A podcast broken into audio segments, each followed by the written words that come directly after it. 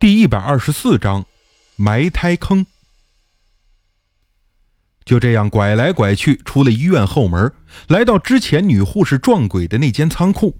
院长用钥匙打开仓库大门，顺楼梯走下去，在仓库转了几圈，最后阿赞培指着某个铁门说：“里面。”我和院长等人互相看了看，这扇门内就是之前那名女护士昏迷躺了一夜的杂物间。打开铁门，我的头晕得更厉害了。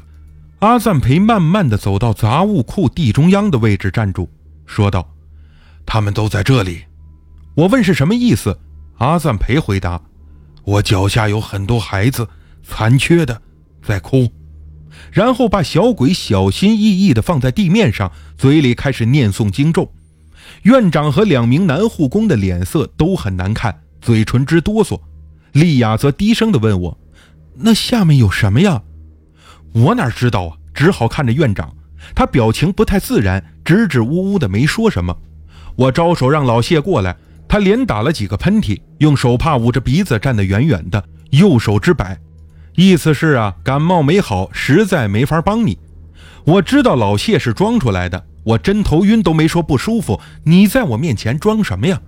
但到了这种关头，又不能和他在这个问题上多废话，只好作罢。这时，阿赞培指着仓库角落的一处地面，我过去用手电筒一照，是块长方形的水泥板，就问院长怎么回事院长还说不知道。我已经从他的表情看出了端倪，就说：“院长啊，你还是和我们说实话吧。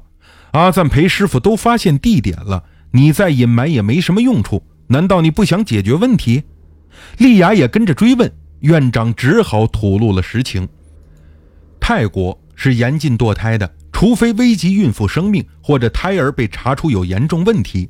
除三个月以上的胎儿要引产之外，堕胎的方法都是用类似吸尘器似的机器伸进子宫，把胎儿弄破，再逐步吸出来。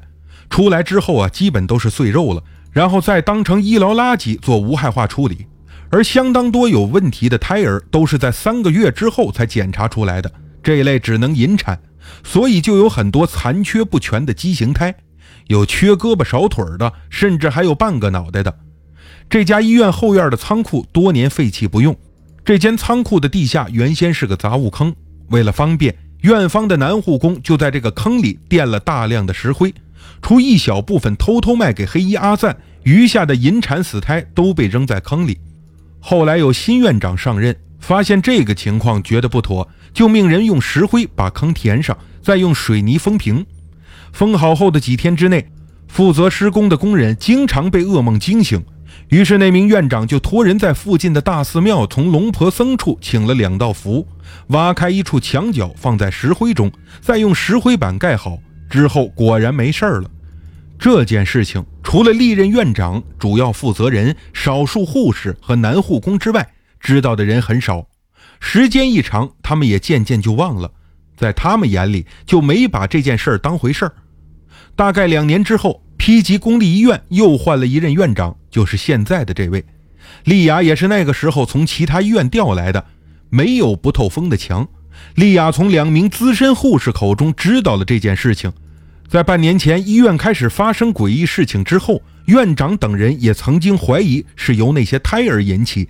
但没有直接证据，所以也无从下手。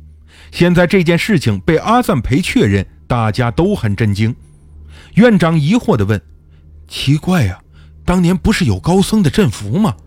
阿赞培回答：“把石板打开。”两名男护工从另外的仓库间中找到了铁锹和撬棍，把地面墙角的那块石板撬起来，用手电筒一照，下面果然全都是石灰粉。因为空气潮湿，都已经结成了黑灰色的硬块，我有点发怵。走到仓库楼梯处，问老谢怎么办。他想了想，笑着对我说：“，你把那石灰一块一块的翻出来，找找阵符还在不在。”我找来了一把螺丝起子，把石灰块逐个的抠出来。男护工用手电筒在旁边照着。忽然，我看到有个硬块下面粘着半张陈旧的黄纸。仔细一看，上面还有很多弯弯曲曲的文字和符号。与此同时，我的眼前一阵的发黑，大脑瞬间空白，就像昏迷了两秒钟又恢复了清醒。我心里一紧，暗叫不好。连忙拿给阿赞培看。他说：“这就是阵符，常年在潮湿的石灰粉中就开始发生腐蚀，所以对灵魂的禁锢作用渐渐失效。而现在又被你撕坏，估计已经没有任何效果了。这、这、这有什么影响吗？”我心虚地问。阿赞培说：“如果没有破坏阵符。”我就可以用引魂术放一块具有同样禁锢作用的佛牌在石灰中，可现在阵符已经被你破坏，那些英灵恐怕已经破土而出，肆无忌惮地四处游荡了。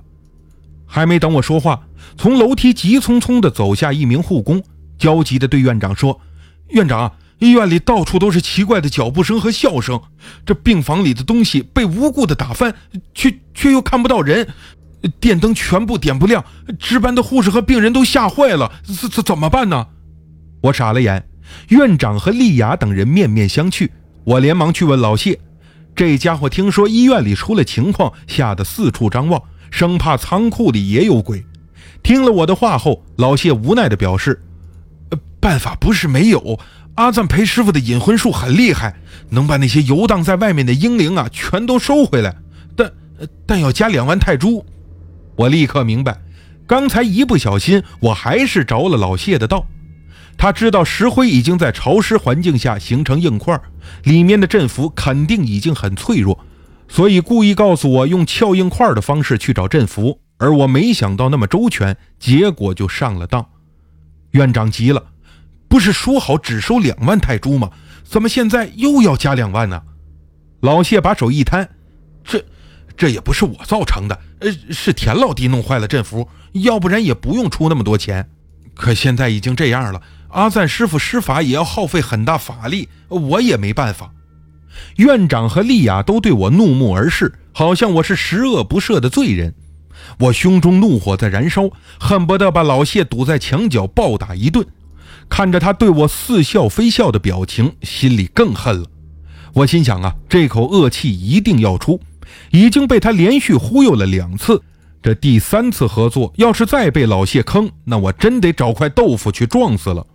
就在我思索对策的时候，阿赞培慢慢走出仓库，取出一块圆形的佛牌，说道：“我要开始引魂，你来当助手。”